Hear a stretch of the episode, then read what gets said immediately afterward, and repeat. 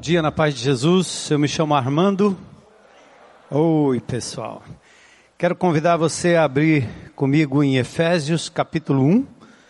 Se você puder mudar de posição, se quiser, ficar em pé um pouquinho para a gente fazer a leitura de alguns versículos. Em seguida, você pode retomar seu, seu assento para a gente poder meditar nesta palavra. Versículos 1 a 14 mas eu quero particularmente chamar a atenção dos versículos 3 até o verso 6. Mas vamos ler do verso 1 até o verso 14.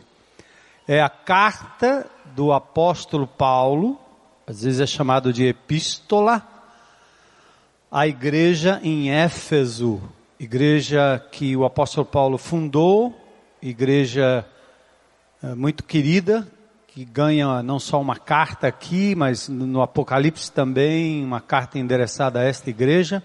É um lugar geográfico conhecido. Eu tive o prazer, o privilégio de andar nas ruínas de Éfeso. Ainda hoje você pode andar lá e sentir um pouquinho do cheiro, né?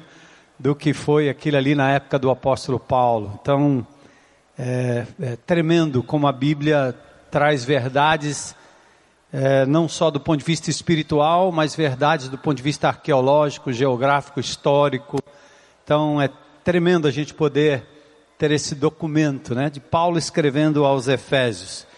E ele diz assim: Paulo, apóstolo de Cristo Jesus, pela vontade de Deus, só uma ênfase, a palavra apóstolo aqui, quando Paulo diz isso, ele não está dando um título a si mesmo a palavra apóstolo quer dizer enviado.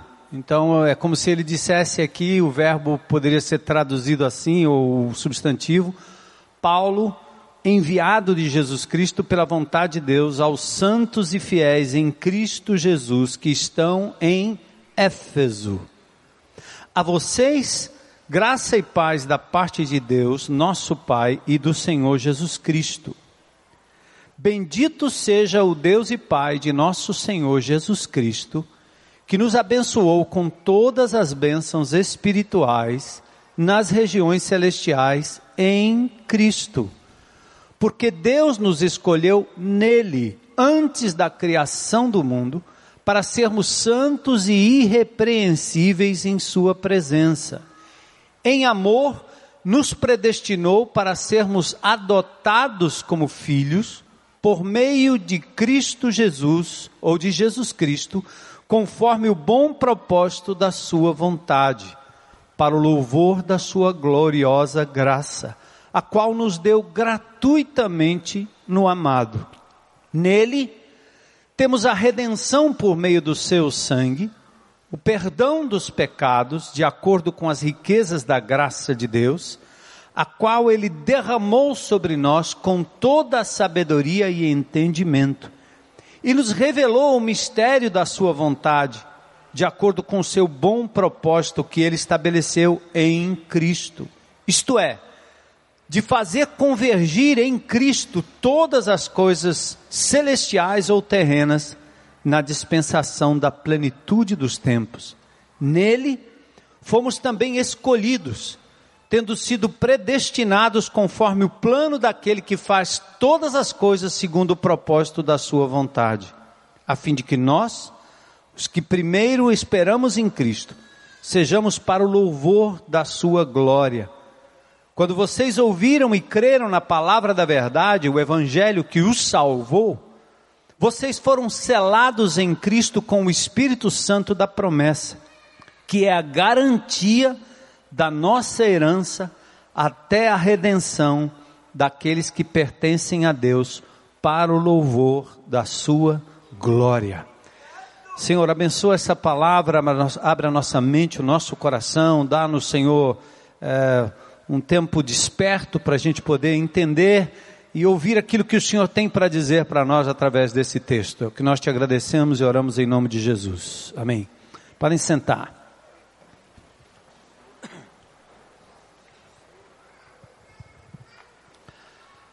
Bom, hoje é segundo turno das eleições, né?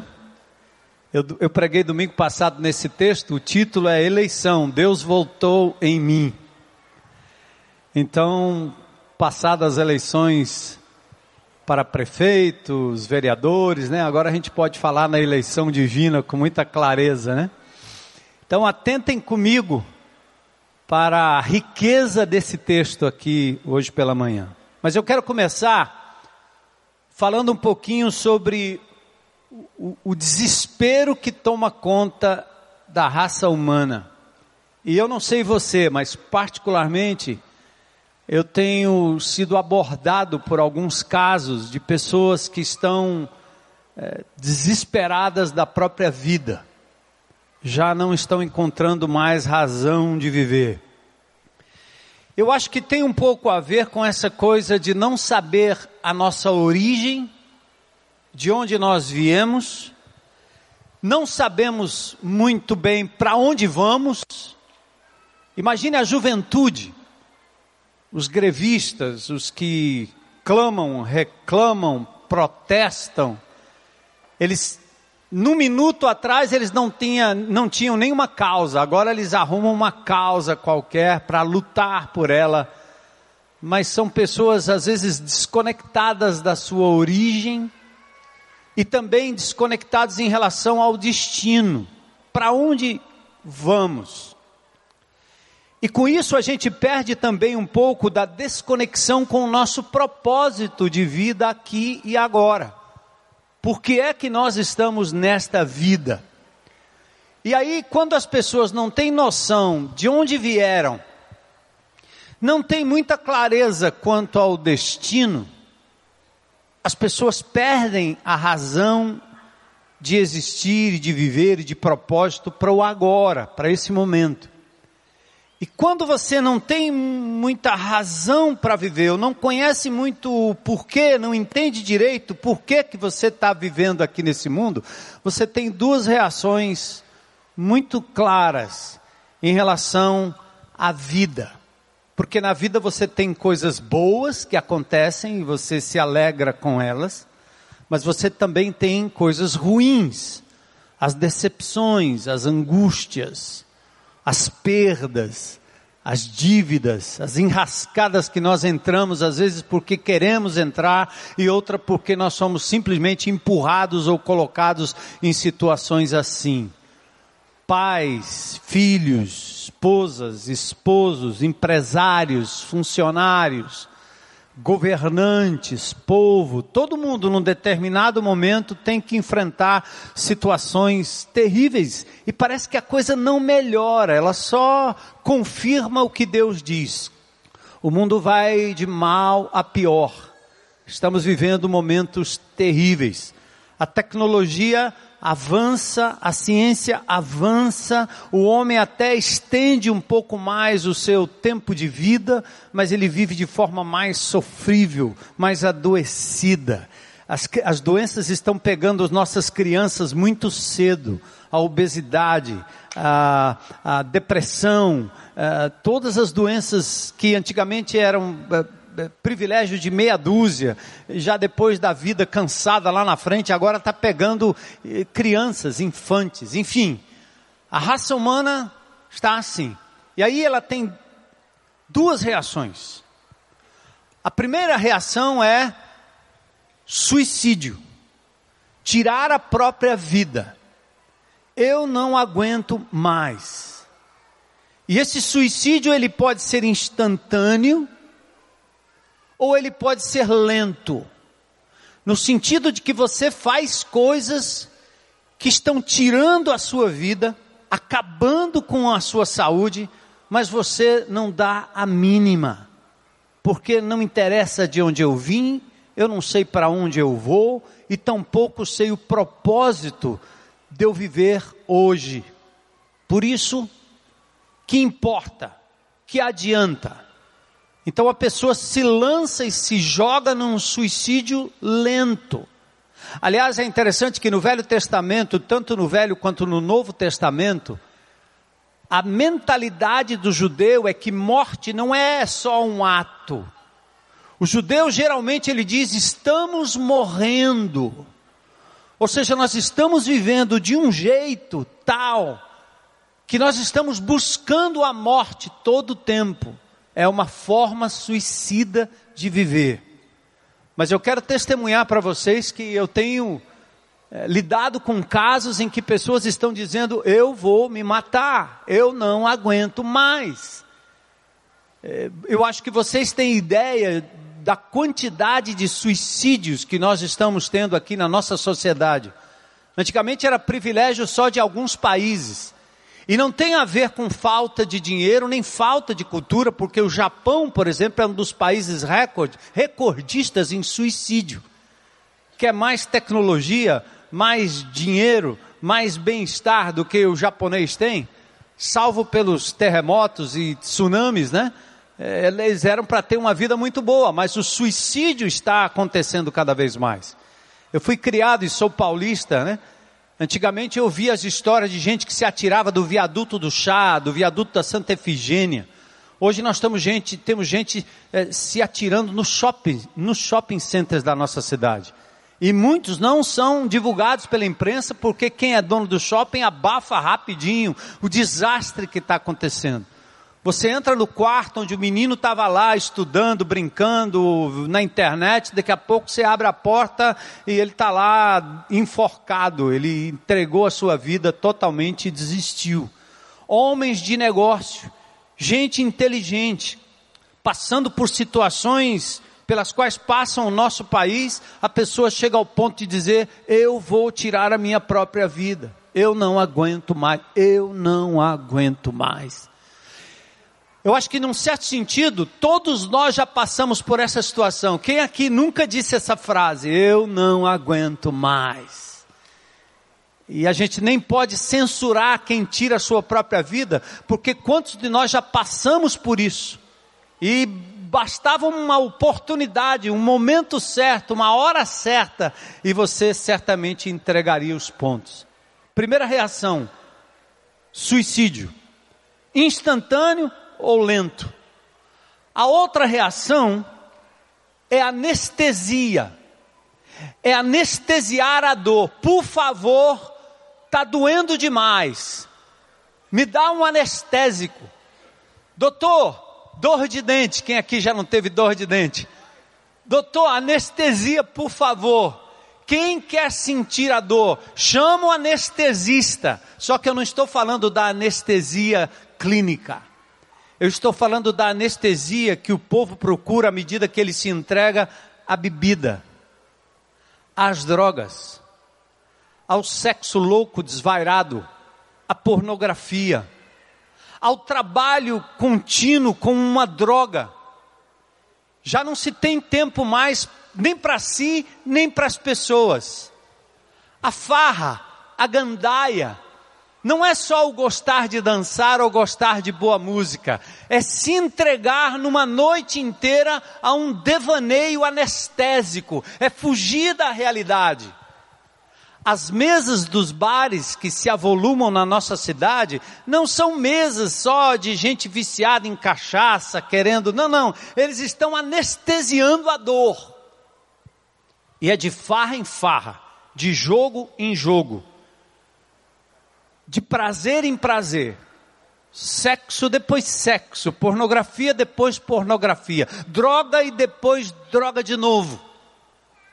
E as pessoas vão fugindo da dor, uma dor qualquer, na família, no trabalho, com o amado, com o ente querido, alguém que traiu, alguém que se perdeu. Toma uma, toma duas, e você vai esquecendo a vida e mergulha num momento de absoluta dor.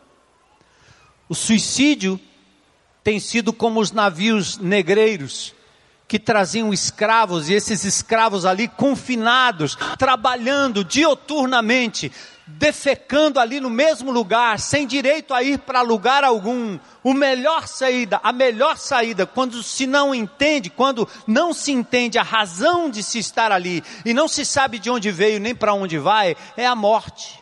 E muitos preferiam morrer a continuar naquela vida. Quando eu penso na entrega à droga, à loucura, à doença, eu me lembro daquela cantora Amy Winehouse. Eu vi um, li um, aliás, eu vi um documentário sobre ela e como aquela moça foi com tanto talento, com tanta, tanto potencial para ter tudo na vida, se engaja com um namorado que a conduz para o mundo das drogas, ela envereda por ali e não consegue mais sair. E era tudo, talvez, um grito de dor, por não ter alguém que pudesse dizer para ela de onde ela veio, para onde ela estava indo e qual era o propósito de vida dela no aqui e no agora. Amy morreu de overdose. Uma das suas músicas chamada Rehab é uma música que ela fala sobre reabilitação, porque ela foi levada a um centro de recuperação e ao chegar lá ela disse: "Não, não, não, não quero ficar aqui de jeito nenhum." E não se submeteu a um tratamento. Quem sabe ali ela tivesse chance de se recuperar. É assim. Quando perdemos a conexão com o eterno, a gente não sabe quem nos criou, para onde vamos e o que nós estamos fazendo aqui. Quando nós perdemos o sinal, nós ficamos como loucos atrás de um Wi-Fi, seja qual for. Mesmo que seja um hacker, mesmo que seja alguém para destruir o, o, seu, o seu aparelho, você quer uma conexão, e aí você se conecta com o outro, com a morte, com a droga, com a loucura, com o trabalho, com o lazer com a compulsão, com a gula, com a comida, porque é uma forma de você simplesmente anestesiar. Qual é a saída? Primeiro é reconhecer o vazio, a desorientação, o fato de que nós estamos perdidos e se lançar na busca da conexão eterna. E eu quero convidar você hoje, meu irmão em Cristo Jesus, a ligar o seu aparelho espiritual aí e vamos tentar, em nome de Jesus, achar uma conexão com a eternidade.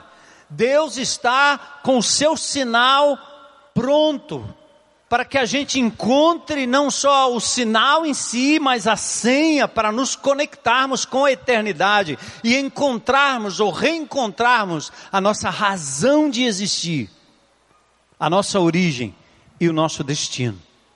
Esse texto aqui para mim nos primeiros dias da minha conversão, foi o que me trouxe de volta para a vida, porque eu estava indo para o caminho de morte. E quando eu comecei a compreender essas verdades, logo no início da minha conversão, nas minhas leituras bíblicas, que eu queria ler e ler e ler e ler a palavra de Deus, esse texto foi precioso. Então, o texto visa produzir naqueles que creem e estão em Cristo uma certeza: o Deus eterno pensou no seu futuro, no seu presente, antes da criação de todas as coisas. Esse texto visa dizer para você só isso. Amigo, amiga, antes que esse mundo fosse formado na mente do Deus eterno, o seu nome já estava lá. Ele já tinha pensado em você, ele já tinha pensado em mim. Hoje você anda por Brasília, anda por algumas capitais nesse país, e não é difícil você perceber uma obra de Oscar Niemeyer. E esse arquiteto tão famoso, tão habilidoso, eu já tive a oportunidade de ver documentários em que ele concebe alguma coisa na sua cabeça e logo ele começa na prancheta a fazer desenhos e você já sabe, ali está sendo, sendo concebida uma obra maravilhosa. E anos depois você vai lá e lá está a obra de Oscar Niemeyer. Quando eu olho para você, quando eu olho para a minha vida, custa acreditar, mas é verdade. Deus estava concebendo cada um de nós, antes que tudo fosse criado, tudo isso já estava na mente de Deus. E o texto visa mostrar essa dimensão atemporal, antes da fundação do mundo, verso 4 na dispensação da plenitude dos tempos, Gálatas 4:4, ele fala que Jesus Cristo veio no ápice da história da humanidade.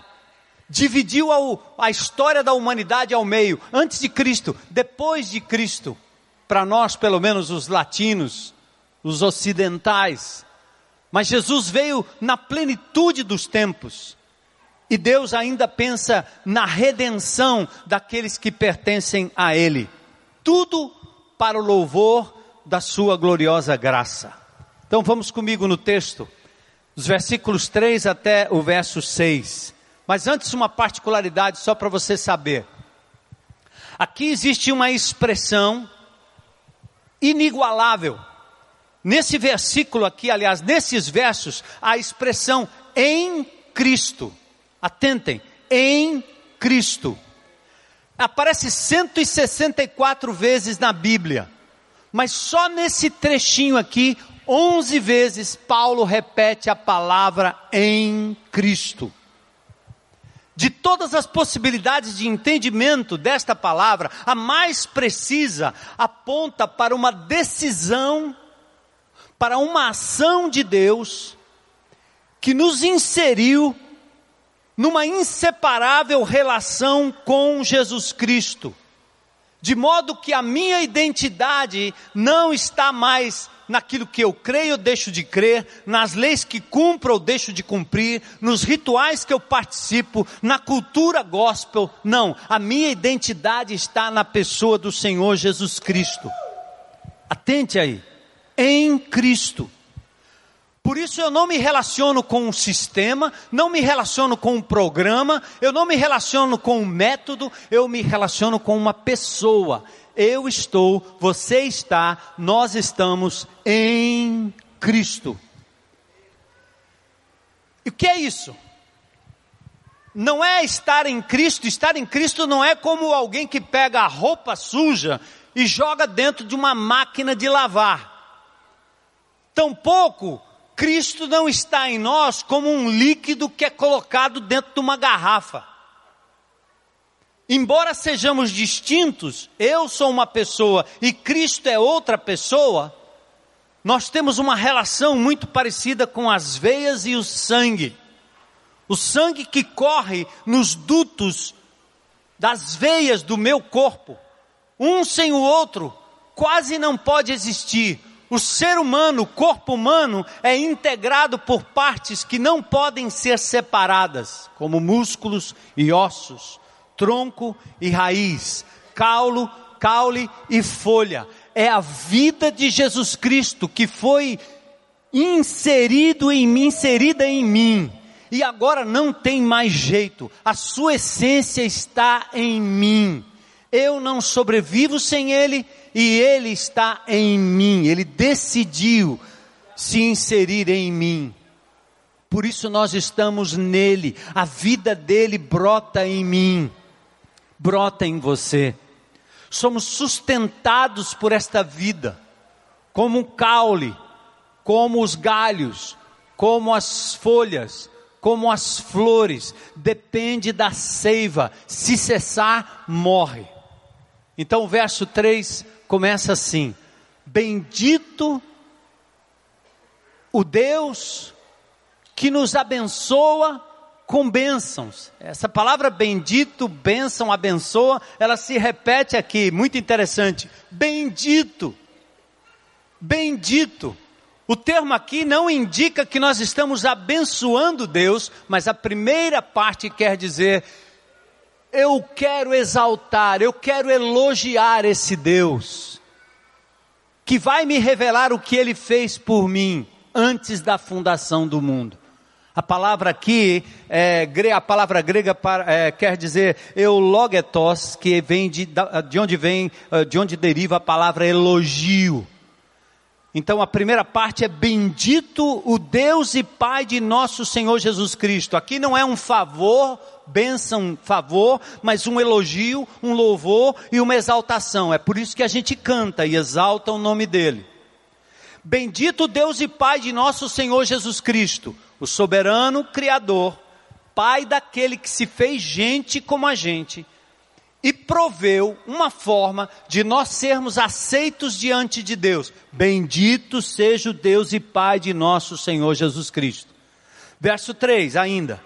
Ele nos abençoou com toda sorte de bênçãos espirituais. Agora aqui já não é elogio, aqui é favor.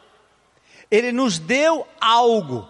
Aqui não é elogio, não é louvor, nem exaltação, mas é um favor. Mais do que palavras, eu te abençoo. Deus fez uma entrega real. Ele entregou o seu filho para morrer por mim e por você. Essa é a bênção. Deu a sua própria vida. Aí ele fala de bênçãos espirituais. E logo quando a gente pensa de bênçãos, né, ele nos abençoou com toda sorte de bênçãos espirituais, você pensa logo num favor material. Você está querendo um cheque a mais, um dinheirinho a mais, né? Que a pessoa volte, que alguém lhe aceite, que alguém lhe ame, né? Você quer um emprego, você quer uma série de coisas. É isso que você está buscando nas bênçãos espirituais, nas bênçãos desse Deus que nos abençoou. Mas atentem, a bênção ela é espiritual. Por quê? Porque a dádiva divina, ela é investida principalmente na mudança do meu caráter. A bênção espiritual é o fruto do Espírito de Deus, por isso ela é espiritual, ela é gerida ou gerada pelo Espírito de Deus em mim, significa mudança de caráter. Amor, alegria, paz, longanimidade, benignidade, bondade, fé, mansidão, domínio próprio. Porque nós estamos em Cristo, o Espírito de Deus está em nós, nós somos abençoados com as bênçãos que o mundo espiritual não pode suportar. Os principados e potestades, eles são vencidos pelo caráter, são vencidos pela mudança de atitude. Aquele que odiava passa a amar, o que não perdoava passa a perdoar. Aquele que era isolado passa agora a se integrar. Aquele que era egoísta passa agora a dar. Aquele que não tinha domínio sobre si nem sobre as coisas ao seu redor passa a ter domínio. Porque é o Espírito de Deus que lhe dá domínio sobre a comida, sobre o eletrônico, sobre a internet, sobre a compulsão. Não é ninguém que faz isso. É espiritual. Ah, questão de saúde, questão de regime, questão de comer bem, questão de lidar com internet, não é uma questão psicológica. Ela é primariamente e primeiramente espiritual. Vem de uma capacidade que Deus lhe dá de perceber o quanto você não está mais dominando, mas sendo dominado. Quanto você não está mais comendo para viver, mas vivendo para comer quando o sexo já não é mais algo que você tem controle, mas você se descontrola e passa a bestialidade até. Então, esse Deus maravilhoso, a quem nós louvamos, esse Deus nos abençoou, porque estamos em Cristo, com essa capacidade da vida de Cristo ser manifestada em nós, em mim e em você. Atentem aí. Tudo que dele recebemos foi em função de Cristo. E agora vamos ao verso 4. Olha aí, gente. Bendito esse Deus maravilhoso, que diz o que o texto aí? Porque Deus nos escolheu nele antes da criação do mundo para sermos santos e irrepreensíveis em Sua presença. Eu não sei se nós temos o texto aí, tem? Então vamos comigo aí. Efésios 1, verso 4. Então, bendito Deus e Pai de nosso Senhor Jesus Cristo. Bendito porque Ele nos abençoou com toda sorte de bênção. Mas bendito porque Deus, o que gente? Nos escolheu nele, em Cristo, quando? Antes da criação do mundo Finalidade? Para sermos santos, separados e irrepreensíveis aonde? Em Sua presença, diante dele, todo tempo, em todo lugar, não só na igreja, não só nos cultos, não só nos cultos de oração, não só nas vigílias, não, não, todo tempo, todo tempo. Bom, vamos lá agora. Passamos por um domingo aí de crucial decisão para a cidade de Fortaleza, a escolha do prefeito. E agora eleito Roberto Cláudio, nosso prefeito, temos que continuar orando por ele e continuar cobrando do poder público aquilo que tem sido prometido e não cumprido e elogiar e honrar as coisas boas que têm sido feitas. Mas nós fomos encarregados de escolher os candidatos, nosso governante, alguém que diz vai velar pelo nosso bem-estar. As escolhas eram muitas a princípio, mas houve eliminação, segundo turno, só dois candidatos. Mas nós decidimos, decidimos quem queríamos e quem não queríamos. Neste caso, o texto inverte. A escolha é divina. Deus nos escolheu. Ou fomos nós que escolhemos Deus? O texto não diz isso. Atentem aí. Deus nos escolheu. Ponto. E a escolha não foi agora, não foi no dia que eu me converti, não foi na semana passada, nem no ano passado, nem há dez anos atrás. Ele nos escolheu quando, gente? Antes da fundação do mundo. Não foi naquele domingo, foi antes da fundação do mundo. Outra coisa, nós fomos escolhidos em Cristo, nele, significa por conta dele, não por conta daquilo que eu fiz ou deixei de fazer. A escolha divina não achou em mim, nem em você, qualquer mérito. Por favor, em nome de Jesus, não deixe o inimigo de Deus, não deixe a religiosidade sua, evangélica, católica, espírita, seja do que for, implantar no teu coração a meritocracia em relação à salvação. Eu e você não merecíamos absolutamente nada, mas Deus, na sua infinita misericórdia, nos escolheu antes da fundação do mundo em Cristo, pelos méritos dele, pela intercessão dele então atentem aí, irmãos. A salvação não começa com a minha escolha, mas começa com a escolha divina antes que o mundo fosse criado. Ali Deus decreta antes o que ele realmente iria fazer. E agora atentem aqui, porque esse texto, além de ser um texto inspirador, é um texto teológico. Há toda uma discussão em cima dessa história, né? Quem gosta de discutir teologia, nós não estamos aqui para isso. Mas eu quero esclarecer aqui de forma que todos possam entender, da criança ao adulto. Onde é que está a iniciativa da salvação? Em mim, no homem ou em Deus?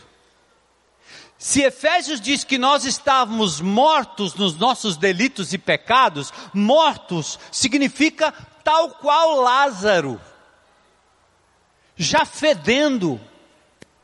Mortos significa desligados de Deus, não havia em nós nenhuma energia. Éramos como ventiladores desconectados da tomada, perdemos a conexão, rodamos por um tempo, produzimos algum ar, mas o tempo vai passando e a morte nos apanha todos. Então quem toma a iniciativa? Lázaro tem poder para se levantar sozinho do túmulo? Não há algo em mim capaz de identificar Deus, e nesse ato de resposta e bondade, eu escolho Deus? O texto bíblico não afirma isso. De, de forma soberana, Deus decidiu nos escolher. E se eu tirar o mérito, a cabeça de alguns vai começar a fundir. Alguns começam, mas não pode, não é, não, não, não é assim, não é justo. Já já a gente argumenta sobre isso. Mas atentem comigo. Antes que o mundo fosse criado, Deus decidiu me escolher. Na teologia tem um, um termo chamado decretos divinos. decretos. Ou seja, antes de criar, como um arquiteto, ainda desenhando a planta, Deus decidiu algumas coisas para que elas pudessem acontecer ao longo da história. Então me acompanhe. Ponto 1. Um, Deus decide criar os céus, a terra e a humanidade. Ele decidiu criar. Segunda coisa que ele decidiu, ele decidiu dar ao ser humano que ele criou autonomia e livre arbítrio. Correto? Deus não criou um robozinho que pudesse fazer só coisa má, porque seria contra a natureza de Deus, mas ele também não criou um robozinho que só podia fazer coisa boa, ele criou um ser humano com a capacidade de escolher se se submeteria ou não ao seu próprio Criador. E isto é que é chamado de livre arbítrio. E Deus leva a raça humana, você foi lá com Adão e Eva, tá certo? Vamos comigo. Deus leva você lá na praia, lá no beach park, certo? E ele olha para o chão assim, na areia do chão, e diz assim: Vocês podem brincar com todos esses grãozinhos de areia que tem aqui na orla cearense todinha, mas tem um grão de areia aqui que eu vou pintar ele de vermelho e vou deixar ele aqui. Não toque nesse grão, porque no dia que você tocar, você vai o quê? Morrer. Então o homem criado à imagem e semelhança de Deus com livre arbítrio, ele agora tinha capacidade de escolher. Ele não era mal, mas ele sabia o que era o mal. O que era o mal? Tocar no grão vermelho. Mas olha as opções que ele tinha. Imagine as opções que ele tinha. É como minhas crianças faziam isso, né? Midian e Elissa, em casa. Pode brincar com tudo, só não mexa no meu no botão do meu computador. E você virava as costas. Onde é que ia o dedinho? No botão do computador, é não? É uma tendênciazinha de Adão e Eva, não é não? Então, olha, Deus decide, vamos lá comigo. Deus decide criar a raça humana, certo? Decide dar ao homem o que? O livre arbítrio. Quando Deus antecipadamente sabe que o homem faria a escolha errada, o que ele faz? Para não matar todo mundo, ele decide escolher entrar na história através de Jesus Cristo. O único ser humano que não fez a opção errada, portanto, ele não merecia a morte. E através de Jesus, Deus resolve escolher alguns para que a nova humanidade pudesse dar continuidade ao seu plano eterno. Agora eu quero ilustrar assim para você, ó. Todos, agora atenção aqui, você vai olhar para mim e vai dizer assim: e o que é que eu tenho com Adão? Porque eu vou dizer que o meu pecado, o seu pecado, foi iniciado nele, em Adão. Então a raça humana estava no décimo andar de um edifício. E essa raça humana, quando Deus deu a opção e disse: se você pular, você morre. A raça humana saltou. Todo mundo pulou. Nós pulamos, todos pulamos, todos pecaram queda livre, estamos caindo. Deus não escolheu ninguém para pular, Deus não mandou ninguém pular, Deus disse que se pulasse morreria. Portanto, o homem pulou de livre, espontânea. Estão comigo? Para que a raça humana não despencasse lá e fosse totalmente exterminada, Deus decide, antes da fundação do mundo, botaram a mão e aparar alguns para a vida eterna. Aí você está olhando para mim e diz: e os outros? E os outros? O texto está me dizendo exatamente isso. Deus decidiu em Cristo Jesus aparar um, uma, um, um, um punhado da raça humana para fazer na pessoa de Jesus Cristo, pelo mérito de Jesus Cristo, uma nova humanidade. Acompanhe comigo então. Podemos admitir a soberania divina, mas muitos não acreditam que Deus tenha escolhido alguém. Porque, como bons arminianos, como bons pentecostais, como bons neopentecostais, eles vão dizer que quem escolhe é o homem. Deus chama, Deus prega, Deus mostra, a gente proclama e o cara fica aí. Aí ele resolve, eu quero ou eu não quero. Quando ele resolve que quer, pensa numa atitude boa. E aí acontece o seguinte: o indivíduo aceita Jesus, diz que é salvo, depois, se ele pecar, ele perde a salvação. Pecou feio, perdeu. Depois ele se arrepende, ganha de novo. E assim o mérito é do homem, não de Deus. Atentem aí a diferença entre você crer no que a Bíblia diz e crer naquilo que alguns entendem, e ninguém vai morrer por causa disso, vocês não serão expulsos da sinagoga se acreditarem diferente. Mas eu quero que vocês considerem a graça da soberania de Deus. Vamos comigo. Ele nos escolheu em Cristo, é o que diz o texto. Mas talvez você precise de mais evidências. Vamos comigo, 1 Coríntios capítulo 1, versículos 26 a 30. Segura aí, né, gente? Olha o que Paulo diz. Irmãos, Pensem no que vocês eram quando foram chamados. Poucos eram sábios, segundo os padrões humanos. Poucos eram poderosos. Poucos eram de nobre nascimento. Verso 27. Mas Deus, tá aí na TV, tá? Vamos, gente, comigo. Deus fez o quê? Ele escolheu as coisas loucas do mundo para quê? Ele escolheu as coisas que são o quê? Não, e depois? coisas fracas do mundo para envergonhar as fortes. Ele escolheu as coisas insignificantes no mundo, as desprezadas e as que nada são, para reduzir a nada as que são, para que ninguém se vanglorie diante dele. Amém? Romanos 8:33 quem intentará acusação contra os escolhidos de Deus? É Deus quem os justifica. Então vamos aqui. Eleição é a livre e soberana vontade de Deus na escolha daqueles que irão herdar a salvação. Esta escolha faz parte de uma série de decisões divinas antes que o mundo fosse criado.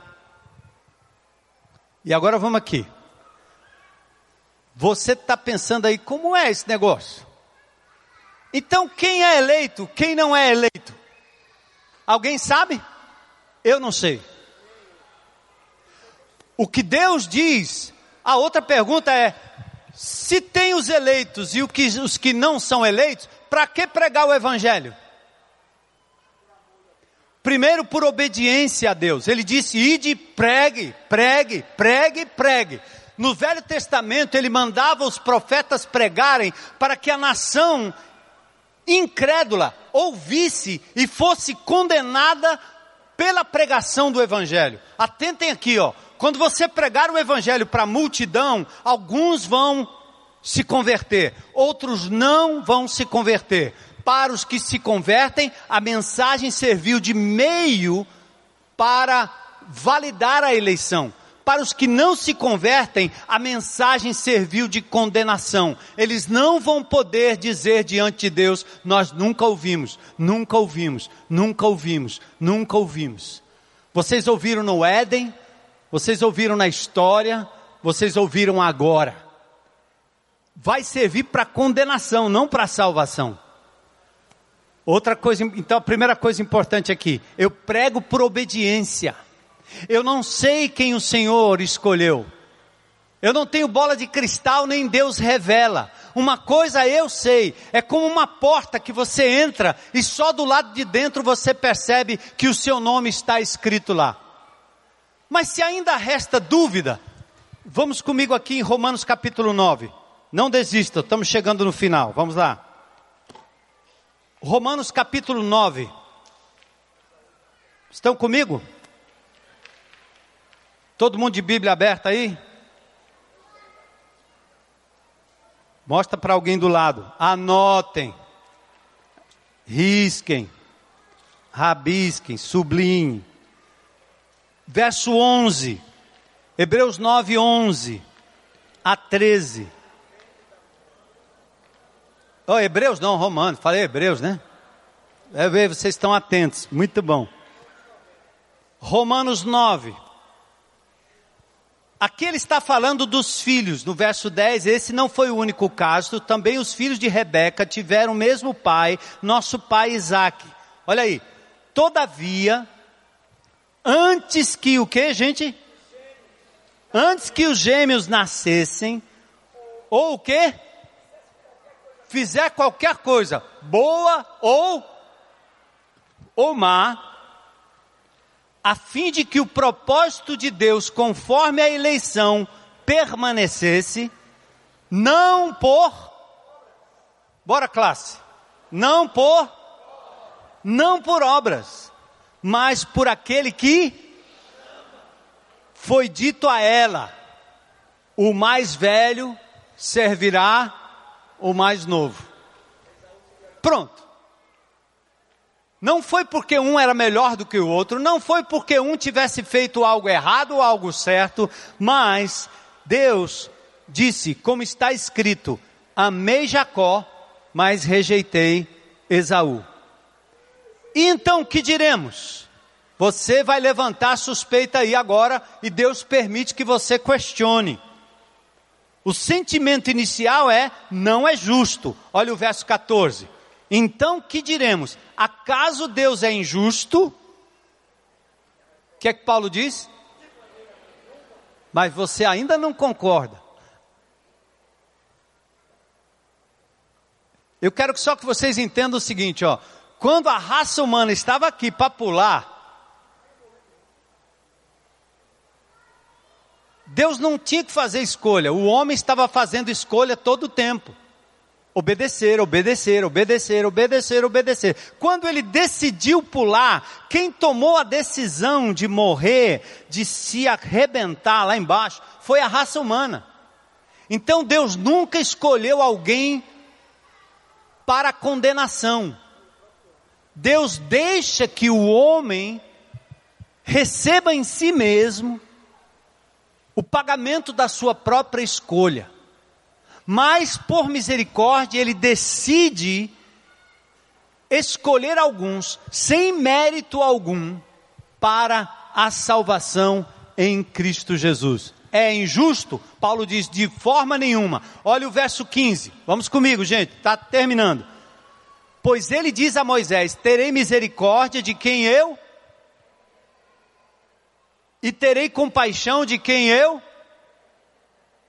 Portanto, isso não depende do desejo ou do esforço, verso 16, mas da misericórdia de, pois a Escritura diz ao Faraó: Eu o levantei exatamente para esse propósito, mostrar em você o meu poder e para que meu nome seja proclamado em toda a terra. Olha o verso 18: Portanto, Deus tem misericórdia de quem Ele e endurece a quem Ele Verso 19. Mas alguns de vocês me dirão então, por que Deus ainda nos culpa? Quem é que resiste à sua vontade? Ou seja, Deus está permitindo que você até argumente. Mas olha a conclusão do argumento no verso 20. Comigo, classe. Mas, quem é você, ó ser humano, para questionar a Deus? Acaso aquilo que é formado pode dizer ao que o formou, por que me fizeste assim? O oleiro não tem direito de fazer do mesmo barro um vaso para fins nobres e outro para uso desonroso? Ou seja, Deus é soberano faz chegar a ele por meio de Cristo e da palavra anunciada todos os que haviam sido designados ou serão ou foram designados para a vida eterna. Mais um texto comigo. Atos 13, 48. Paulo e Barnabé estão pregando em Antioquia da Psídia. Eles pregam na sinagoga e depois se voltam para os gentios. Vamos lá, classe, comigo, verso 48. Ouvindo isto, o que é que diz aí? Os gentios alegraram-se e bendisseram o que? A palavra do Senhor. Olha agora. E creram todos os que haviam sido o que? Designados para a vida eterna. Gente, pausa aí, né? Depois ele no verso 5 e verso 6, principalmente verso 5, ele usa a palavra predestinação. Só para esclarecer, aí eu quero fechar com a aplicação. Eleição é a escolha divina. Predestinação, como a palavra mesmo diz, pré-destino. É a finalidade da escolha. Eu escolhi eleição. Eu predestinei significa que os eleitos sejam conformes à imagem de Cristo Jesus, Romanos 8, 29. Predestinado para serem conforme Jesus Cristo. Predestinação é a finalidade da escolha divina. Eu escolhi o fulano para predestinado para ser prefeito. Escolhi, escolha predestinação é a finalidade ou a função dessas pessoas. Não mistura uma coisa com a outra. O que, que eu quero dizer para vocês, amado? É que Deus ainda está no absoluto controle de todas as coisas. O Deus a quem nós servimos não pode ser manejado e manuseado pelos nossos sentimentos nem pelas nossas vontades. Eu me lembro quando eu me converti e comecei a compreender essas verdades. Meu pai era um espírita, não, não era convertido a Jesus Cristo, cria na reencarnação, não na ressurreição. Eu queria que meu pai cresce na ressurreição. Logo bebezinho na fé, no primeiro ano de convertido, eu comecei a pregar para o meu pai. E muitas vezes eu me ajoelhava lá inocentemente, dizendo: Deus, eu não sei se meu pai é um eleito. Mas eu, eu, eu dizia assim: Deus, se não for, põe aí no teu caderninho, né? Eu ousava pedir a Deus que Ele incluísse o meu pai na lista dos escolhidos. Mas jamais duvidei da soberania de Deus em escolher. Você não sabe nessa cidade quem são os eleitos, nem interessa. Eu prego para todo mundo como se todos fossem eleitos de Deus. E você sabe que a conversão não depende de mim, não depende de você, mas depende daquilo que Deus vai fazer no coração dessas pessoas. É tanto que uma pessoa que é escolhida de Deus, ele nasce e Deus vai cercando ele, cercando e cercando e cercando e cercando e cercando e cercando e cercando e cercando. Pode ser no último dia, na UTI, no último suspiro, como ladrão na cruz, ele vai dizer hoje: lembra-te de mim quando entrares no teu reino. Aquele que tem o dedo de Deus e a escolha divina, ele resiste, ele perde tempo, ele tem prejuízo por adiar a sua conversão, mas ele não pode resistir à graça de Deus. E essa doutrina, irmãos, não é para ser discutida. Essa doutrina é para você pensar assim: eu era um menino de rua, eu estava no meio, lá no sinal, eu estava lá é, pegando dinheiro para fumar crack, eu estava lá roubando, eu estava lá longe, vários meninos. E Deus abriu a porta do seu carro e diz: Entra, você é meu escolhido, você é minha escolhida, você é meu eleito, e eu estou fazendo isso pelos méritos de Jesus. Amém? Uh! Simples assim. Claro que o desejo de Deus era que todos fossem salvos, mas você sabe que não é isso que acontece. Vale fazer o apelo? Claro, porque é o meio que Deus escolheu para que os eleitos pudessem se manifestar. Mas o que eu quero trazer ao seu coração hoje é só isso. Deus votou em você antes da fundação do mundo. Eu fui eleito. Não é não? É bom demais. Ele é soberano. Então pregue por amor, anuncie por amor, corra atrás dos perdidos por amor, por obediência a Deus. Não se incomode com essa doutrina, não discuta isso, apenas louve, adore e diga: Bendito seja o Deus, Pai eterno que me escolheu antes da fundação do mundo. E para encerrar aqui, amados, não há razão para você que foi alvo de tanto amor, de tanta graça, de tanta misericórdia, você viver a vida do hoje como se você não soubesse de onde veio, nem para onde vai. Tá certo? Vamos viver a vida hoje de forma coerente, com propósito. Deixa o caráter de Cristo vazar em você. Não queira morrer antes do tempo, não. Não viva de forma suicida. Viva de forma santa, viva de forma controlada. Rejeite aquilo que está te dominando em nome de Jesus. Porque você diz, Senhor, eu estou aqui com um propósito eterno. É para o louvor e glória, do teu nome. Deixa o Espírito de Deus viver em você, o caráter de Cristo viver em você, porque nós temos uma vida aqui com um propósito. E é isso que vai atrair as pessoas que estão morrendo sem Cristo Jesus. Obrigado, Deus, por essa manhã preciosa na tua presença. Por essa revelação poderosa de que o Senhor soberanamente nos escolheu em Cristo antes da fundação do mundo. Nós nos alegramos, mesmo não entendendo tudo, e nós queremos te obedecer, viver uma vida digna do teu nome. Aleluia. E eu quero só perguntar se tem alguém aqui hoje de manhã que gostaria de dizer: Eu quero esse Jesus como meu Senhor e Salvador. Alguém que recebe aqui um toque divino, né? Porque é o Espírito que vivifica, é o Espírito que desperta e dá a vida. Por isso nós continuamos fazendo o apelo, né? Tem alguém aqui hoje de manhã dizendo: Eu quero esse Jesus. Eu sei que Deus está falando ao meu coração. Tem alguém aqui hoje de manhã? Só levantar sua mão aí bem alto. Se não, glória a Deus, né? Cadê? Eu não estou vendo. Tem alguém? Glória a Deus. Aleluia.